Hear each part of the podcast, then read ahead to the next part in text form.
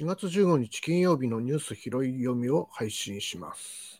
この配信は平日午前10時ぐらいまでのニュースのヘッドラインをピックアップしてコメントを付け加えるという内容でお送りしています。ニュースを介して社会に関心を持ち、つながりを感じることは孤立感を解消させるという意味で、精神衛生上にも良い効果をもたらすものと考えています。そうした意味も込めてニュースの動向を探っていこうと思っています。4月15日のニュース拾い読み。最初に、ウォッチングを続けています新型コロナ感染症の先行指標となる実効再生産数なんですけれども、4月13日の時点で1.02、えー、横ばいで、えー、下げ止まりしているという専門家の見方が、そのまま数字に表れている状況が続いていると思います。えー、入院治療等を要する人が前日比で、うん、増え続けているという状況もありますので、困った状況かなと思っています。最初のヘッドラインニュースはこの新型コロナ関連ですけれども、東京都ではオミクロン株の BA2 が7割超えているという調査が出たというニュースですね。東京都のモニタリング分析によりますと、オミクロン株 BA2 系統の占める割合が76.7%になっているという調査結果が出たそうです。専門家は感染の主体がより感染力が高いとされる BA.2 系統に置き換わったと考えられると分析しているということです。感染者の下げ止まりが続く中、1都3県の知事がテレビ会議を開きました。えー、若い世代にワクチン3回目の接種の呼びかけを行ったということです。まあ、政府の分析なんかでもそうでしたけれども、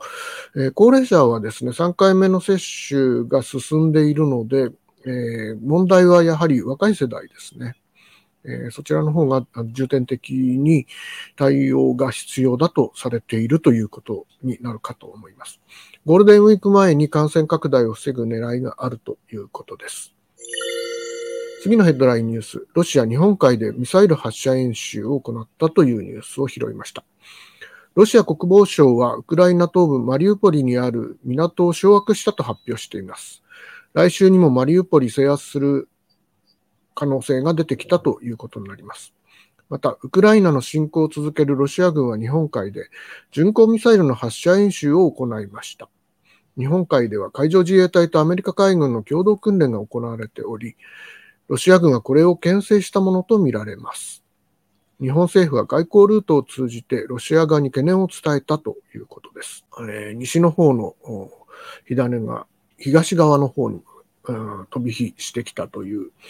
状況になってきたのかなと思います。ちょっと心配で、えー、あります。次のヘッドラインニュースは、文通費、衆議院通過、日割り今日成立へというニュースですね。国会議員に会期中月額100万円が支給される文書通信交通滞在費についてですけれども、昨日衆議院本会議で日割り支給や名称変更を盛り込んだ改正が共産党を除く賛成多数によって本会議で可決しました。使い道の公開や未使用分の国庫返納は先送りされたという形ですね。え、今日4月15日の参議院本会議で成立する見通しになります。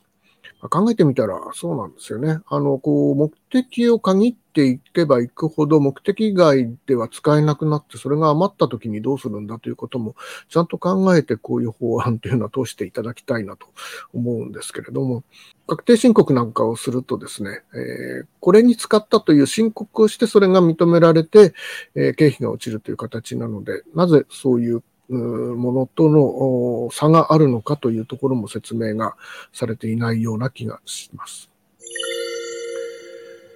次のヘッドラインニュース、北朝鮮記念日太陽節核実験に警戒というニュースですね。これは、15日に民族最大の行事とされている、こう、金日成主席ですね。キム・イルソン主席の誕生記念日、太陽節を迎えたということで、まあ、これのタイミングで核実験をするのではないかと心配されているというニュースですね。もう一本は、香港の長官選ですが、行政長官、強硬派が就任するということになりました。まあ、これはですね、あの、締め付けが一段と厳しくなる、民主派に対する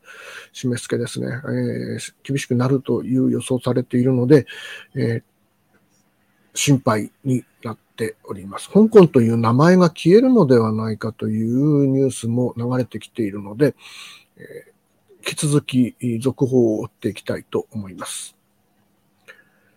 ということで、4月15日のニュース拾い読みは、このあたりで切り上げたいと思います。ではでは。